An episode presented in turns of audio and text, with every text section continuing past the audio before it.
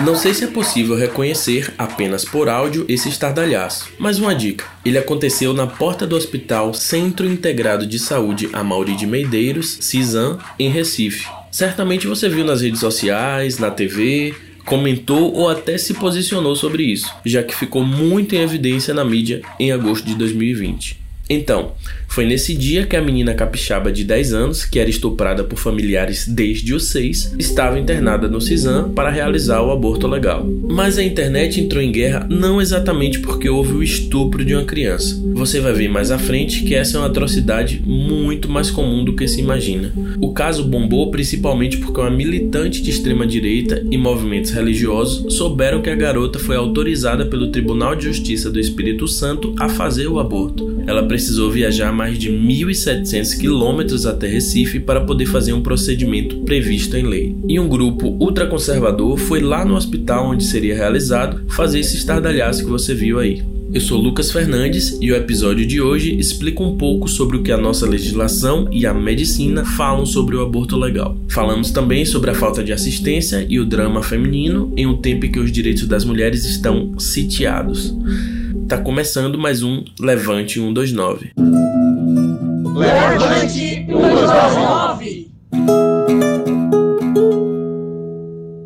A menina de 10 anos que engravidou por estupro teve a gestação interrompida. O tribunal concedeu à criança o direito previsto na lei brasileira de interromper uma gravidez fruto de estupro. Isso foi o suficiente para colocar o Brasil em ebulição. Enquanto os médicos cumpriam a decisão judicial, Grupos contrários ao aborto tentaram impedir que o diretor do hospital entrasse na unidade. A direção da maternidade precisou chamar a polícia. Além de protestar em frente ao hospital onde a criança faria o aborto legal, os extremistas divulgaram o nome da menina, endereço informações sobre a família, e o Conselho Nacional de Justiça, CNJ, teve que pedir explicações ao judiciário sobre o vazamento de dados, já que esse tipo de caso deve correr em segredo de justiça. Mas o estrago estava feito. Após o procedimento médico, a garota precisou ser inserida em um programa de apoio e proteção às testemunhas para ganhar uma nova identidade, mudar de cidade e poder não passar o resto da vida marcada como a criança de 10 anos que abortou ou que foi estuprada pelo tio.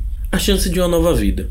Mais recentemente, agora em 21 de setembro de 2021, a Pública, agência de jornalismo investigativo, publicou uma matéria mostrando que uma juíza negou o aborto legal para uma menina de 14 anos vítima de estupro. E o que a defensoria tem a ver com isso?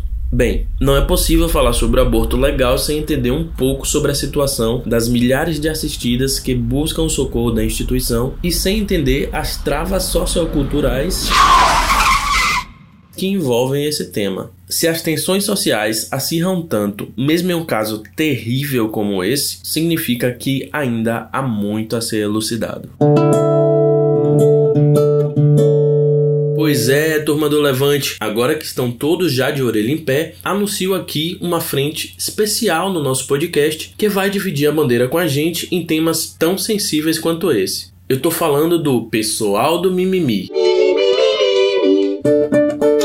Com essa galera aqui, vocês vão entender que direitos humanos não têm absolutamente nada de mimimi. Vamos contar com as defensoras públicas Eva Rodrigues e Lívia Almeida, coordenadoras da especializada de proteção aos direitos humanos, já conhecidas aqui no nosso Levante. Porque se direitos humanos é mimimi, ninguém melhor para mimimizar que a defensoria, né?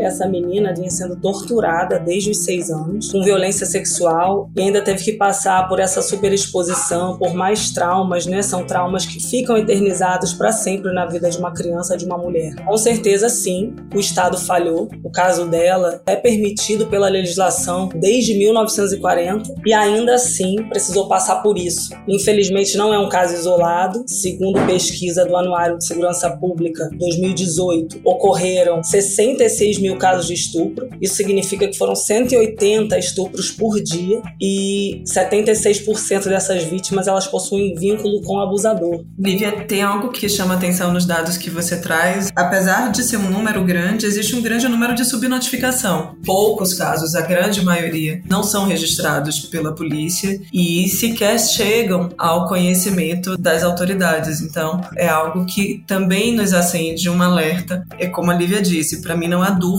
da falha do Estado.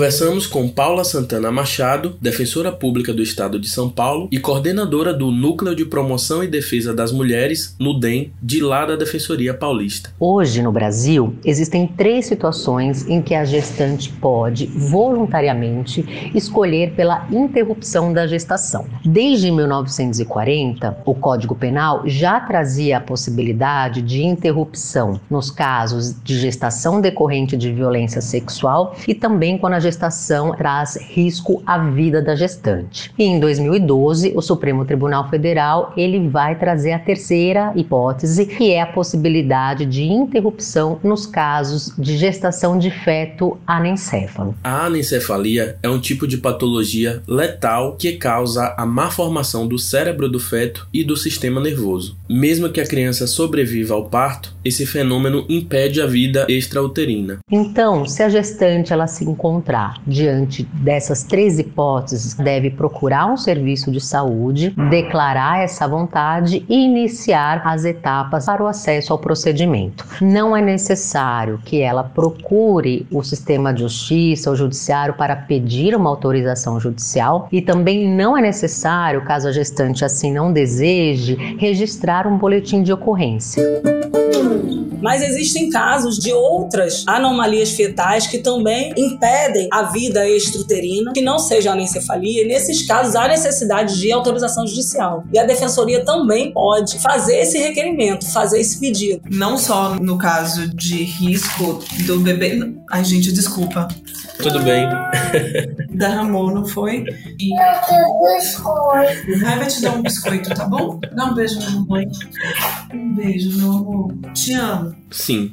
Antes que alguém aí tenha um pensamento equivocado de que só quem discute a questão do aborto são mulheres que não querem ter filhos e que não desejam a maternidade, a primeira lição é que o pessoal do mimimi é composto por mães. Mães que amam intensamente seus filhos, mas que não se preocupam somente com eles. Também defendem com avidez o direito reprodutivo das mulheres. O que eu queria trazer é que, para além das situações de inviabilidade do feto, existem algumas situações de risco de morte, né, para a mulher que ainda assim também demandam a judicialização. Mesmo em situações que estão previstas, ainda assim a gente se depara com situações de serviços médicos que se recusam a proceder o aborto, né? Isso está errado, porque é o que a gente fala, existe esse direito nesses casos que são super restritos e mesmo nesses casos as mulheres ficam encontrando dificuldades dificuldades que não são impostas pela legislação nacional e internacional, pelas normas técnicas. E, em último caso, ingressar com, com ação judicial mesmo, né?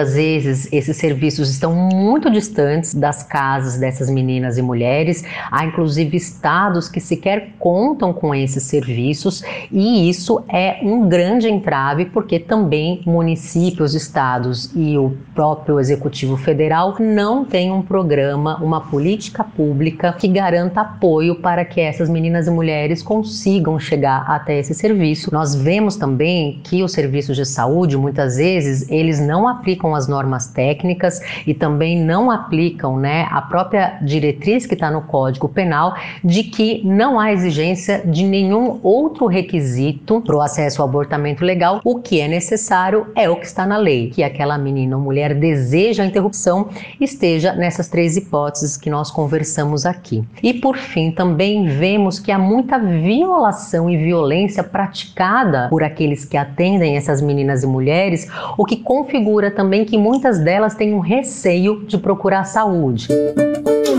apenas 7,5% das mulheres elas se dirigem à autoridade policial para isso. Muito pouco. Isso tem muito a ver com o que a gente chama né, de cultura do estupro, que é naturalização, normalização do estupro, desses atos comportamentos machistas que são decorrentes da nossa sociedade patriarcal e faz com que as mulheres elas demorem até a perceber que são vítimas de estupro, elas são questionadas, elas são é, revitimizadas. Ah, por que, que você estava assim? Por que, que você foi com essa roupa? Você queria? Tem certeza?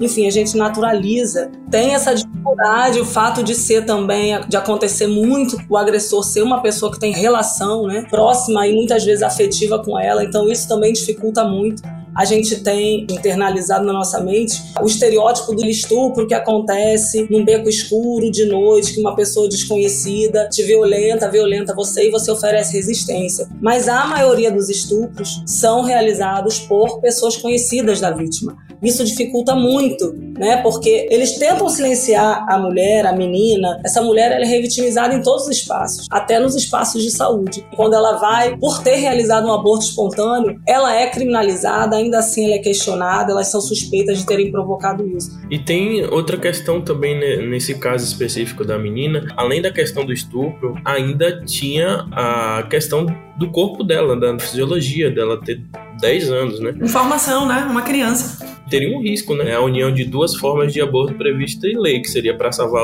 a vida da, da, da, menina e a questão do estupro. O pior é a gente ter se deparado com uma situação de um hospital que nega, porque isso também não é incomum, né? O hospital se negar por, por informar que não tem protocolo para atender a grávida naquela determinada situação ou naquele determinado estágio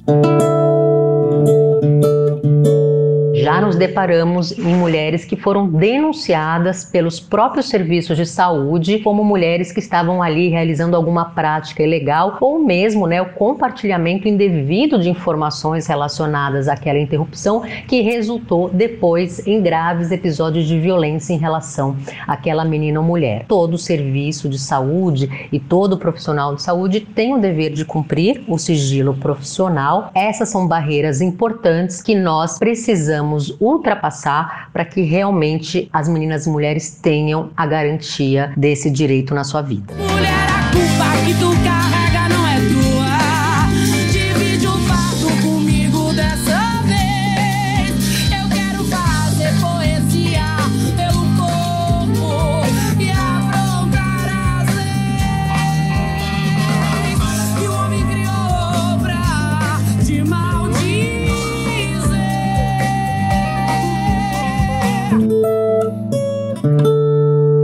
polícia está à procura de um homem suspeito de bater e estuprar a enteada de apenas seis anos. Esse caso aconteceu em Ecoporanga. A menina de seis anos que foi estuprada e agredida em Ecoporanga teve morte cerebral. O padrasto foi preso, acusado de ser o suspeito do crime. Uma mulher de 34 anos foi estuprada quando estava voltando para a casa dela na zona rural de Panelas por um homem que cometeu o crime em um matagal. Olha só, uma mulher marcou um encontro por aplicativo com um homem e acabou sendo estuprada. Ontem também foi preso um idoso suspeito de violentar a neta de 9 anos. Em Ariquemes, um homem invadiu uma empresa da cidade estuprou a funcionária que havia acabado de abrir o local. Foi trancada em casa, agredida e violentada. A justiça decretou a prisão preventiva do advogado suspeito de estuprar uma faxineira em seu apartamento na zona leste de Teresina. A jovem, gente, recebeu um convite para trabalhar numa lanchonete. Só que quando chegou ao local, foi obrigada a virar escrava sexual.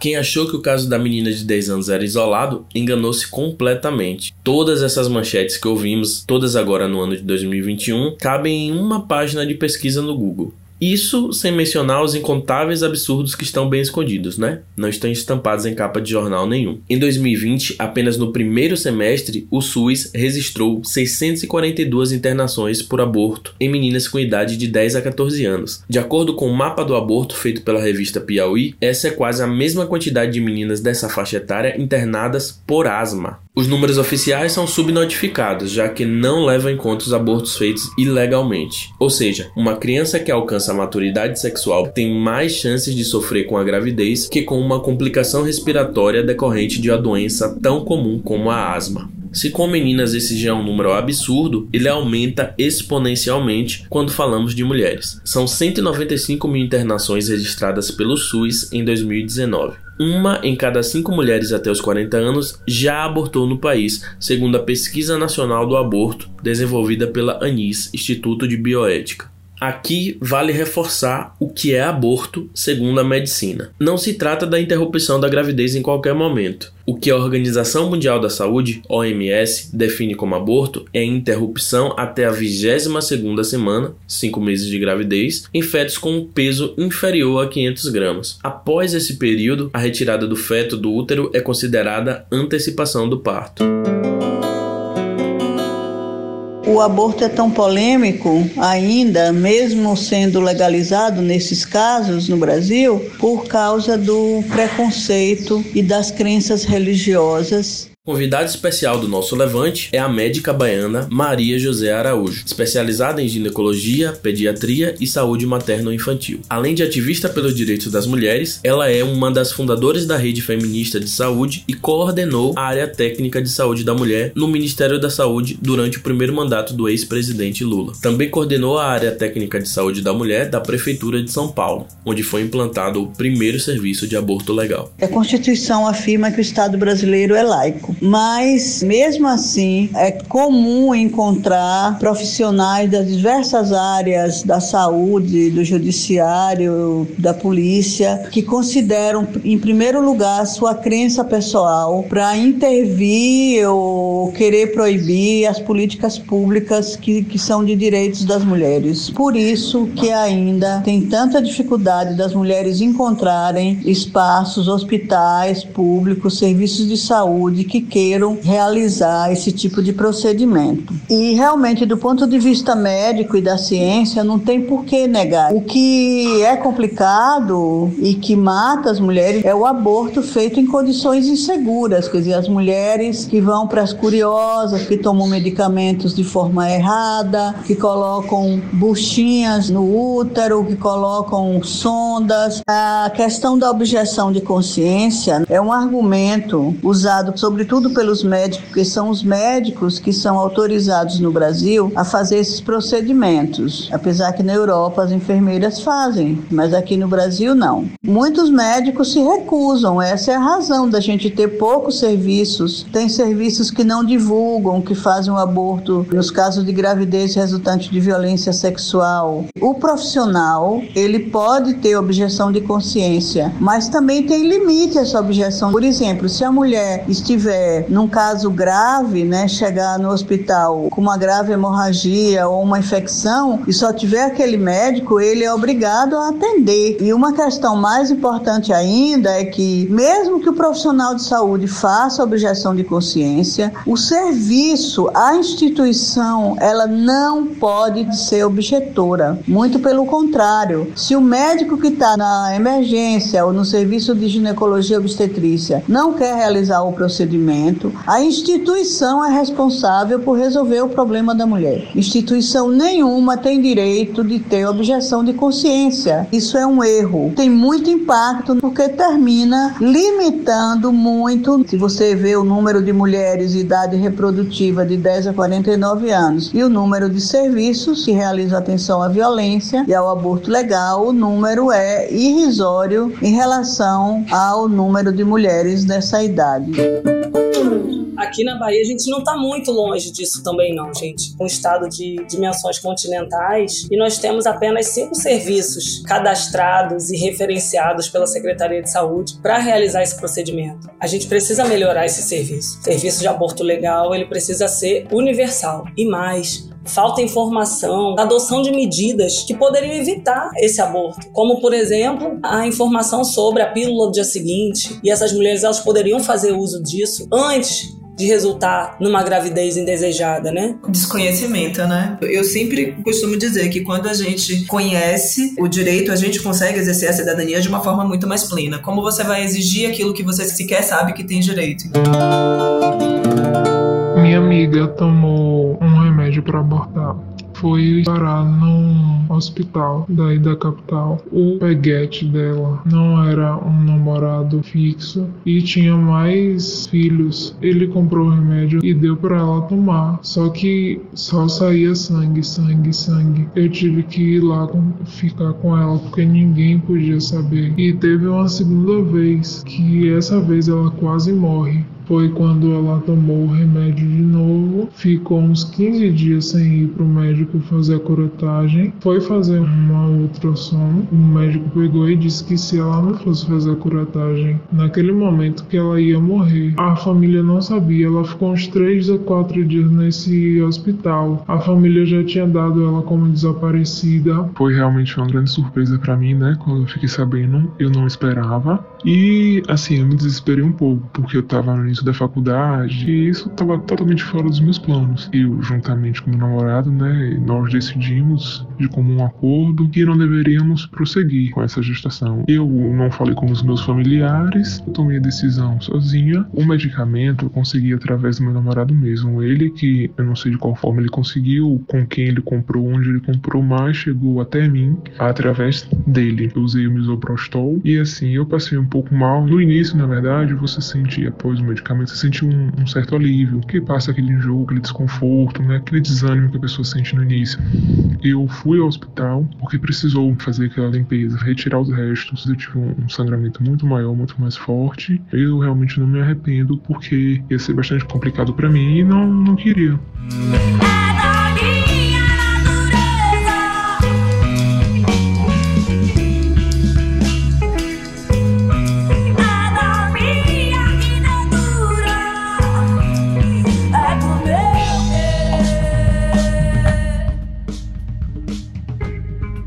Primeiro semestre de 2020, segundo dados do SUS, foram feitas 1.024 interrupções de gravidez previstas em lei no Brasil. No entanto, foram registrados cerca de 81 mil procedimentos entre curetagens e aspirações após abortos que foram mal sucedidos. Ou seja, as mulheres tentam o aborto por conta própria ou de maneira precária e acabam indo com complicações para os hospitais públicos ou conveniados ao SUS. A Organização Mundial de Saúde, OMS, aponta que nos países em desenvolvimento, cerca de 7 milhões de mulheres chegam aos hospitais em decorrência de abortos inseguros, e a taxa de mortalidade delas alcança os 13,2%. Na África e na América Latina, a cada 4 abortos, 3 são realizados de forma insegura. Os tratamentos nos sistemas de saúde nesses lugares custam aos cofres públicos em torno de 553 milhões de dólares por ano. Ainda de acordo com a OMS, houve um total de 73,3 milhões de abortos entre 2015 e 2019 em todo o mundo.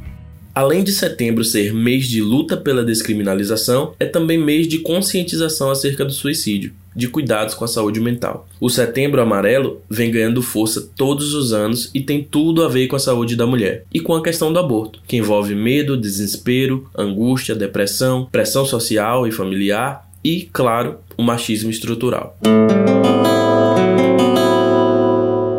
Conversamos com Aline Palmeira, psicóloga clínica e hospitalar, doutora em saúde pública pela UFBA e psicóloga do Instituto de Perinatologia da Bahia, IPERBA, vinculada à Secretaria de Saúde do Estado, uma das poucas unidades hospitalares públicas na Bahia que realizam o procedimento do aborto legal. Além do IPERBA, somente outras quatro unidades fazem o serviço: o Hospital da Mulher, a Maternidade Climério de Oliveira, o Hospital Estadual da Criança, todas essas em Salvador, e o Hospital Inácia Pinto, em Feira de Santana. Eu me lembro de uma mulher já tinha pensado em suicídio antes e tinha um diagnóstico de depressão e ela era companheira de um policial. Ela já tinha feito uma denúncia e quando chegou em casa ele riu dela dizendo que sabia exatamente onde ela tinha ido porque um colega dele tinha ligado da delegacia dizendo que ela estava lá. E a partir daí as violências continuaram e ele tinha uma característica de fazê-la sofrer, batia nela e muitas vezes ele chegava a estrangulá-la até ela desmaiar. E numa dessas situações que ela tentou suicídio e retornou para casa, ainda com muitos curativos, ele fez a mesma situação e a estuprou. Então ela vivia uma violência crônica me fez pensar muito sobre o quanto o sistema está organizado de uma forma difícil da gente desmontar. Uma outra situação me tocou muito e me toca até hoje foi de uma adolescente que tinha uma deficiência cognitiva e na escola sofria pelo fato de não conseguir acompanhar os colegas e numa dessas tentando fazer amizades, uma colega levou ela para uma área esportiva e nessa área esportiva ela passou por violência sexual por diversos colegas, que é o que a gente chama de estupro coletivo. A própria família compreendia que ela tinha condição de ter tomado uma decisão diferente, mas tinha uma dificuldade tão grande de compreender o que se passava que esse julgamento, por mais que ela tivesse mais do que 14 anos, não era possível para ela discernir entre algo que iria fazer mal e se algo ia fazer mal, em que proporção. Isso me fez pensar muito sobre o quanto o grupo mais próximo em que nós mulheres estamos também é responsável por nos proteger. Do ponto de vista psicológico, psiquiátrico, percebemos que essas pessoas chegam para gente muito fragilizadas e é um momento de revelação da situação de violência e também da gravidez. Há muitas mulheres elas decidem passar pela situação de violência e não relatar a outras pessoas pela vergonha que sentem pelo fato de terem sido estupradas. E por isso elas buscam o aborto legal e chegam para nós muito solitárias, fragilizadas e uma situação de difícil porque precisam disfarçar o sofrimento e precisam disfarçar que estão grávidas. Uma das coisas que envolve o atendimento psicológico é a construção de um ambiente seguro, acolhedor, para que ela possa falar do que viveu, tomar a sua decisão de maneira consciente, de maneira tranquila. Se for a decisão pelo aborto, seguir por esse caminho e poder contar com as pessoas que ela acha que podem ser de confiança. Às vezes é uma amiga, às vezes é a mãe, às vezes é o companheiro. A gente incentiva também que esse momento de silêncio silêncio seja quebrado com aquela pessoa ou com aquelas pessoas de sua confiança. Em lugares em que o aborto não é criminalizado, o sofrimento psíquico é muito menor. A gente tem muito menos sintoma de ansiedade e depressão antes para a tomada de decisão, né? E após o abortamento. Já nos países em que o aborto não é legalizado, mesmo o aborto legal é vivido e é experimentado como se ele fosse um crime. A gente escuta das mulheres do seu sofrimento, da sua dúvida, da sensação sensação de culpa, da ideia de assassinato, que não são as ideias que estão associadas ao aborto previsto na lei. As religiões, elas sim entram como um fator que interfere na organização desses sentimentos em torno da decisão e de como essa mulher se sente após. A religião também interfere no posicionamento da família e a nossa cultura brasileira é muito punitiva e que traz a ideia da culpa da mulher em relação a muitas coisas. E uma delas é que a a própria mulher que foi estuprada, ela é a responsável pelo estupro, seja porque estava em algum lugar indevido, de maneira indevida, se portando de uma forma errada, como por exemplo bebendo, seja porque tem alguma outra coisa que ela deveria passar por isso e por isso ela está sendo punida, seja nessa vida, seja em outra. A culpa está muito presente em torno do estupro, assim como sensação profunda de vergonha, e isso impacta muito no sofrimento mental. Voltando aqui, Lívia e Eva, sobre o estupro, não sei, aquela coisa, é alguém na esquina, num beco escuro. Ele é basicamente definido como sexo não consentido, não é isso? E há estupro no namoro ou até no casamento. Eu imagino a dificuldade de uma mulher em conseguir que acreditem nela caso ela queira denunciar e dizer assim: opa, eu fui estuprada, eu quero fazer o aborto. Como é que vocês veem isso? Eu tava pensando um pouco sobre isso, é porque as dificuldades são muitas, né, Lucas? Tanto mais quando se trata de uma mulher que está dentro de uma relação que pressupõe um vínculo afetivo, né, para além do vínculo sexual. Se reconhecerem como sujeitas de direito e, e o marido como violador dos seus direitos é algo que pressupõe dessas mulheres uma consciência, uma coragem que nem sempre é possível diante da realidade que essas mulheres existem. Eu lembro de uma senhora que ela falava sobre a filha dela e de como a filha dela tinha obrigações sexuais com o marido, de como ela deveria estar em casa e sempre disponível para esse marido. Isso é algo que é internalizado entre as mulheres, né? E que por isso toda relação sexual deva ser necessariamente consentida. Então, eu acho que a gente tem um, complicador maior. Isso começa desde o nascimento e ele perdura por toda a vida da mulher, né? A mulher tem que ser assim, ser submissa, tem que ser educada, delicada. Aí começa agradando, né? Primeiro seu pai, seu irmão, depois ela começa a agradar seu marido. Eu não sei se Eva também se lembra disso, mas quando a gente estudava, estava na faculdade, existiam correntes doutrinárias divergindo a respeito do sexo ser ou não obrigação do casamento. Uhum. Isso em 2006. Isso não tem tanto tempo. A gente que trabalha com violência doméstica vê que a violência sexual ela segue invisibilizada dentro dos processos. Né? A mulher ela vai numa delegacia, relata agressão física, ameaça, xingamento, me forçou a ter relação sexual, vai para a denúncia, a denúncia segue lesão corporal, ameaça. Não se fala em estupro.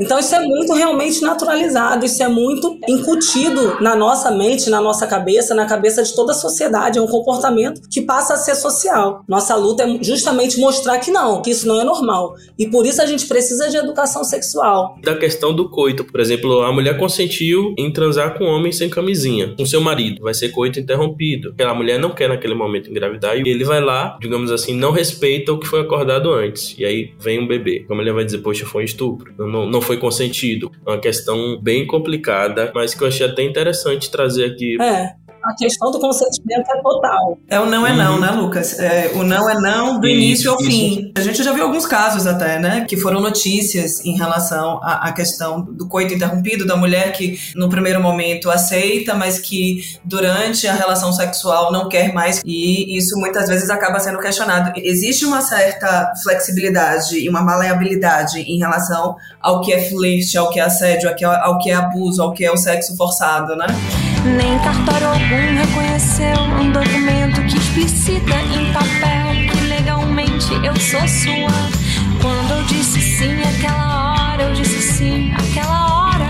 Eu não disse sim por toda eternidade. Eu não sei se você tá por fora, mas eu não tenho registro, compra e venda, feito uma propriedade pessoal.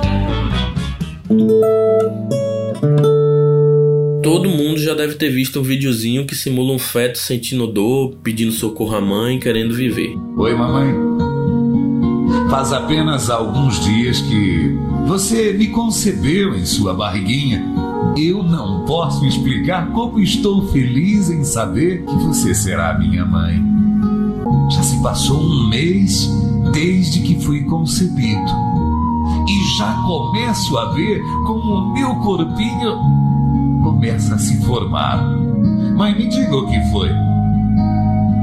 Por que você chora tanto todas as noites? Por que quando você e o papai se encontram, gritam tanto um com o outro? Vocês.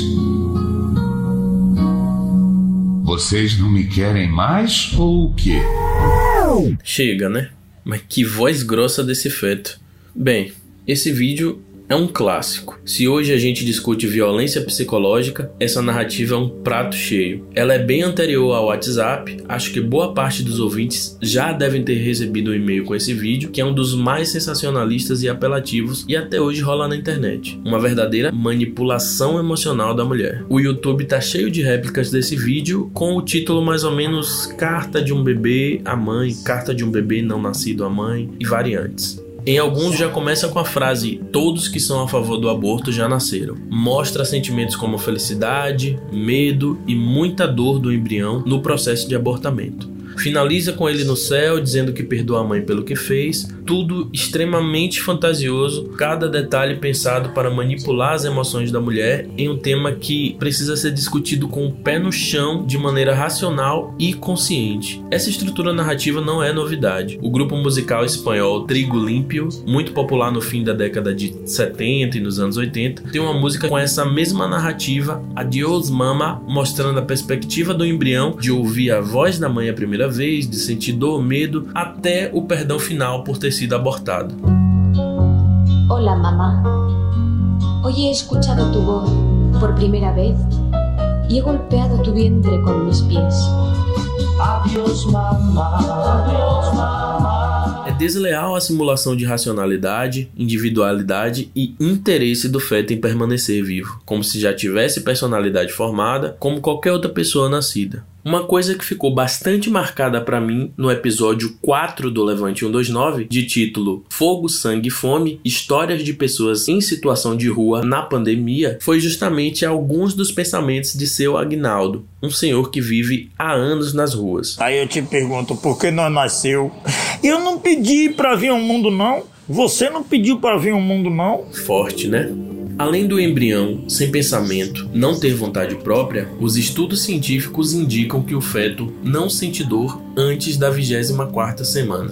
Nos primeiros meses de gestação, o feto não tem cérebro para ter qualquer tipo de emoção, pensamento e nem sente dor por falta do desenvolvimento do sistema neural e do estado de letargia, adormecimento profundo em que se encontra. Só é possível ao feto sentir dor a partir do momento em que todas essas estruturas e vias nervosas se desenvolvam, o que se dá a partir ali da 24ª semana. O curioso do clássico vídeo barbarizando o aborto é que nele mesmo parece haver indicativo da violência doméstica. Um embrião narra brigas de casal, choros, indica um estado de depressão da mulher, e se a gente pensar em Brasil, não tem como não imaginar que dentro dessa história pode haver uma pessoa que sofreu violência ou mesmo que foi pressionada pelo pai a não ter o filho. Mas toda a culpa é direcionada para a mulher. Um dos comentários mais curtidos em um desses vídeos de carta do bebê no YouTube é: o homem também faz aborto no momento que decide não assumir o bebê. Afinal, são mais de 20 milhões de mães solo no Brasil e 5,5 milhões de crianças sem o nome do pai no registro de nascimento. Enquanto uma mulher pode ter filhos uma vez no ano, um homem pode engravidar 365 mulheres ou mais nesse mesmo tempo.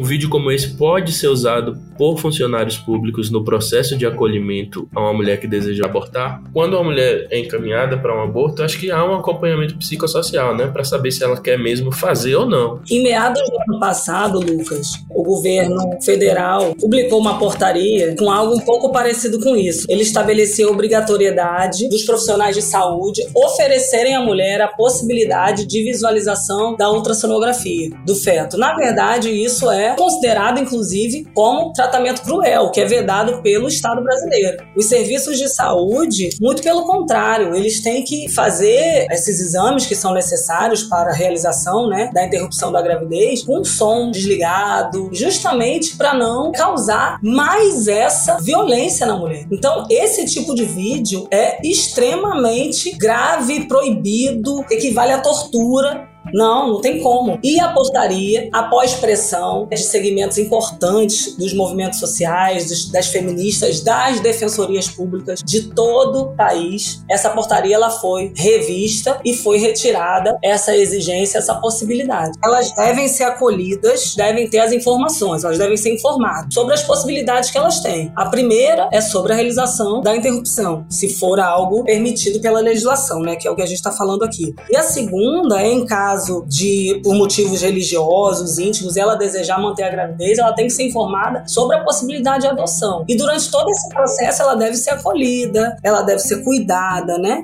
A decisão dela deve ser respeitada. A gente não deve, tanto os serviços de saúde quanto os serviços do sistema de justiça, tentar de alguma forma modificar ou induzir uma decisão dela que a gente acha que é a melhor. E trazer uma questão racional, não emocional, né? Como é o caso desse vídeo que a gente citou aqui.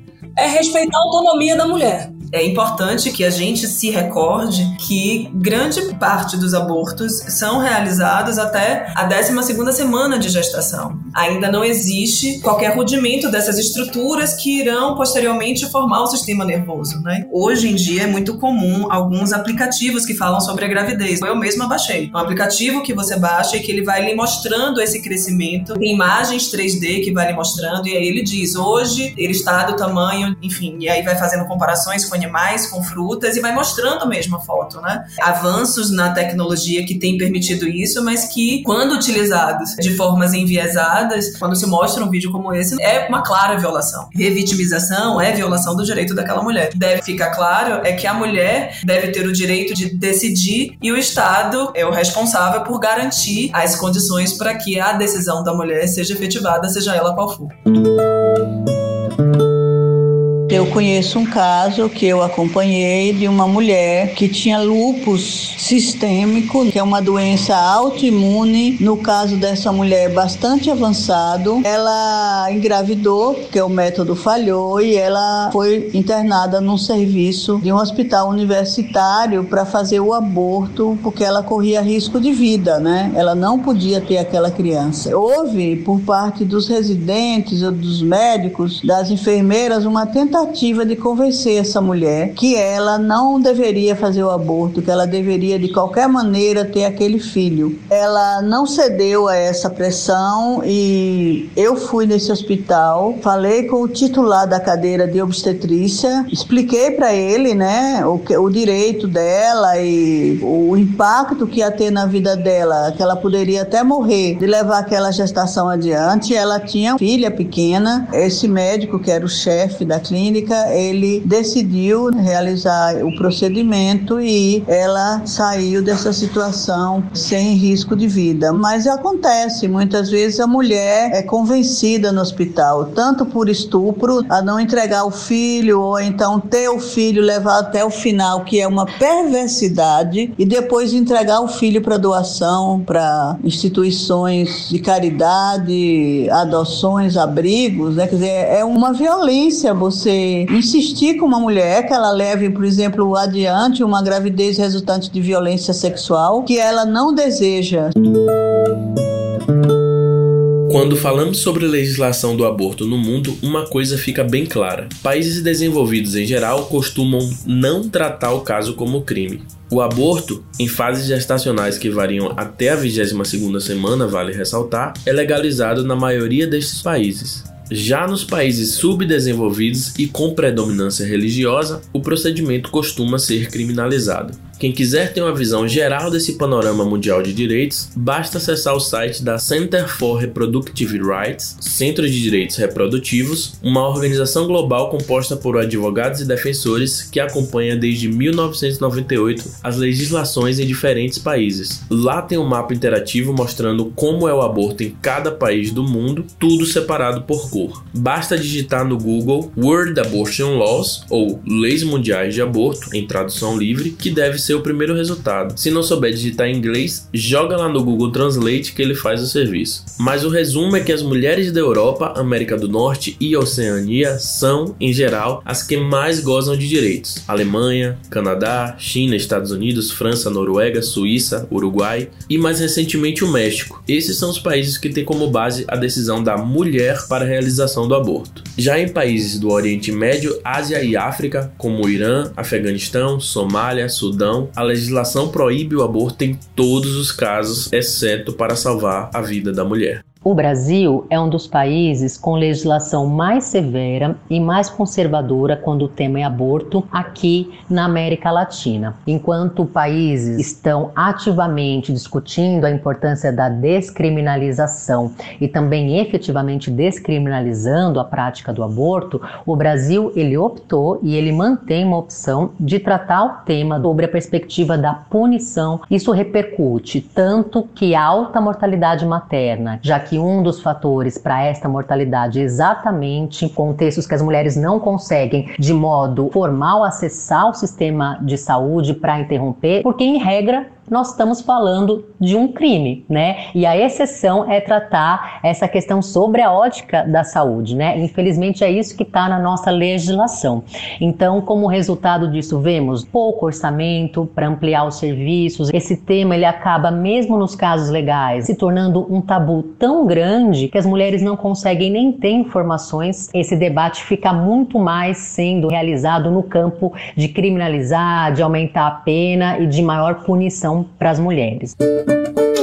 Lívia e Eva, 28 de setembro é o dia de luta pela descriminalização do aborto, né? Isso foi o gancho para a gente tratar desse tema tão importante. A pergunta que eu quero fazer é: tem prisão para tanta mulher? Não é, nunca foi solução e nunca será. Uma em cada cinco mulheres já realizaram aborto até os 40 anos, então as mulheres não deixam de realizar o aborto. O que acontece é que há um aprofundamento das desigualdades sociais, da seletividade penal. E é mais um reforço também da desigualdade de gênero, porque a mulher é criminalizada sozinha. Então, essa criminalização ela resulta somente nessa atenção precária às mulheres, como eu falei, a quarta causa de mortalidade e a segunda causa de internação hospitalar obstétrica na rede pública.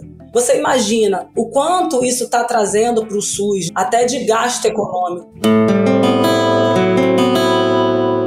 Na minha experiência como psicóloga de um hospital do SUS daqui de Salvador, percebo que a maioria das mulheres que chega para o atendimento vítimas de violência sexual e que solicitam o aborto são de uma classe econômica mais baixa. Tem as clínicas clandestinas dos bairros pobres, onde as mulheres vão e que são mais curiosas, e tem as clínicas que têm uma fachada de que realizam outras coisas, ginecologia, obstetrícia, mas fazem um trabalho que tem boas técnicas e pessoas capacitadas para isso. Essas clínicas normalmente cobram muito caro para fazer um aborto. Então elas são acessíveis para determinadas classes de mulheres, mas o acesso da maioria das mulheres, sobretudo das mulheres pobres, as mulheres negras, as mulheres da periferia, essas clínicas é impossível essa questão da criminalização do aborto aprofunda demais as desigualdades sociais, né? Quem é que consegue ter acesso a um aborto seguro? A mortalidade materna no Brasil está muito acima da média estipulada da ONU.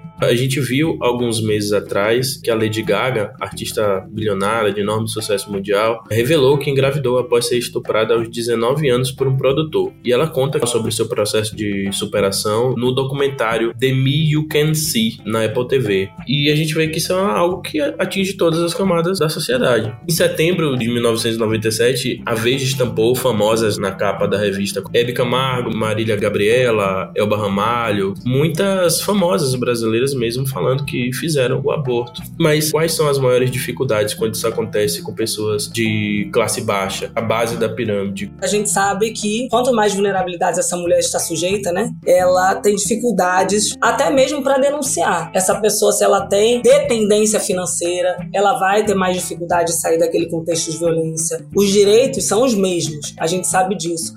E a gente tem normas, inclusive, que são consideradas de vanguarda em relação à violência, mas que tem pífia implementação. Então, as mulheres mais pobres, as mulheres negras, elas têm dificuldades sim adicionais.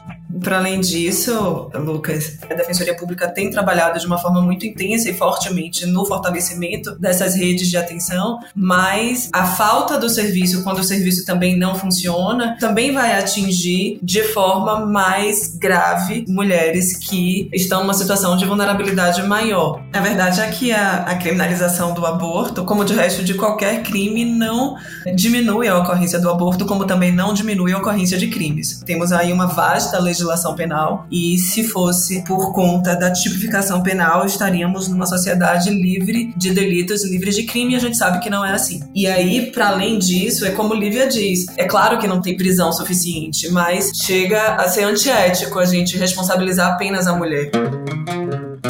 Homem de 28 anos foi denunciado por induzir um aborto sem o consentimento da mãe. Ele seria o pai da criança. O rapaz introduziu no corpo da namorada medicamentos que deram fim à gestação de 13 semanas. De acordo com o boletim de ocorrência, durante a relação sexual com a vítima, colocou três comprimidos abortivos sem que a mulher soubesse.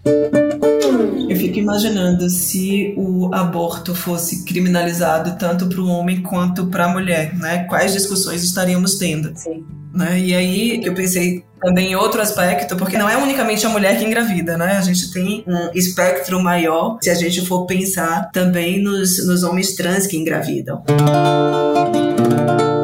Geralmente, quando o homem trans ele decide passar por esse processo de gestação e parto, ele tá muito convicto, tá muito decidido, até porque tem várias coisas envolvidas e vários elementos fundamentais, existenciais, eu diria, que ele vai ter que negociar, muitas vezes abrir mão para levar essa gestação adiante, né? Acho que o mais caro é a questão do fenótipo, porque vai ter que interromper a hormonização, mas é importante debater a questão do aborto envolvendo corpos transmasculinos, porque nem todo homem trans quer gestar. E E aí, para aqueles que não desejam gestar, essa gestação pode acabar ocorrendo por algum fator. Quer seja porque a testosterona, ela não é propriamente anticoncepcional, né, um método contraceptivo, embora ela suspenda a fertilidade, a gente sabe disso, não é um método uh, ah, 100% eficaz, ou porque ele deu um intervalo, ele deu uma pausa por questões diversas, ele acabou engravidando, então ele eventualmente vai abortar. Ou muitas vezes acontece o aborto mesmo em uma gestação planejada, como aconteceu com o Theo, foi um aborto espontâneo. Nós fizemos uma segunda tentativa e conseguimos, mas o Theo teve um aborto.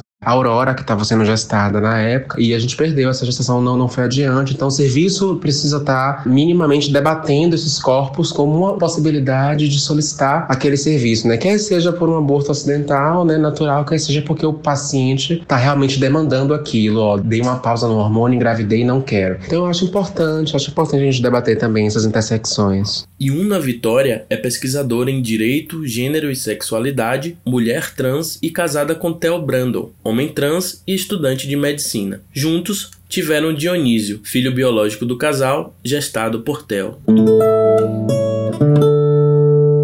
Os direitos das mulheres relacionados ao aborto no Brasil regrediram com a ascensão de Bolsonaro ao poder. A Folha de São Paulo apurou que nos últimos dois anos foram apresentados 43 projetos de lei no Congresso Nacional sobre a interrupção voluntária da gravidez, praticamente a mesma quantidade oferecida entre 1995 e 2018. As portas fechadas para aquela menina de 10 anos e para a menina de 14 anos, que citei no início desse podcast, é um dos indicativos desse regresso. Por decreto, o governo incluiu no Plano Federal de Desenvolvimento do Brasil a ideia de direitos do nascituro. Nascituro é um termo que tem sido comumente utilizado por grupos contra o aborto legal para definir o embrião e o feto como detentores de direito. Há uma intensa discussão no Brasil, tão polêmica quanto a legalização do aborto, acerca da personalidade jurídica do indivíduo quando começa a vida civil do bebê? Ainda no útero? Após adquirir a capacidade de viver fora do útero? Ou apenas no primeiro fôlego de vida no mundo exterior? Agora em 2021, no Brasil, o ordenamento jurídico adota a chamada teoria natalista, de que a personalidade civil da pessoa começa a partir do nascimento. Mas há projetos no Congresso tentando aprovar o Estatuto do Nascituro, para que seja legalmente adotada a teoria concepcionalista, que concederia direitos civis ao embrião desde a fecundação. É o caso da proposta de emenda à Constituição número 29, em trâmite desde 2015, que visa acrescentar ao artigo 5 da Constituição explicitamente a expressão inviolabilidade do direito à vida desde a concepção. Na prática, a proposta pode proibir ou dificultar o acesso ao aborto seguro nos três casos previstos no Brasil. Neste momento que esse podcast é publicado, a consulta pública no site do Senado conta com cerca de 51 mil votos contra a aprovação dessa PEC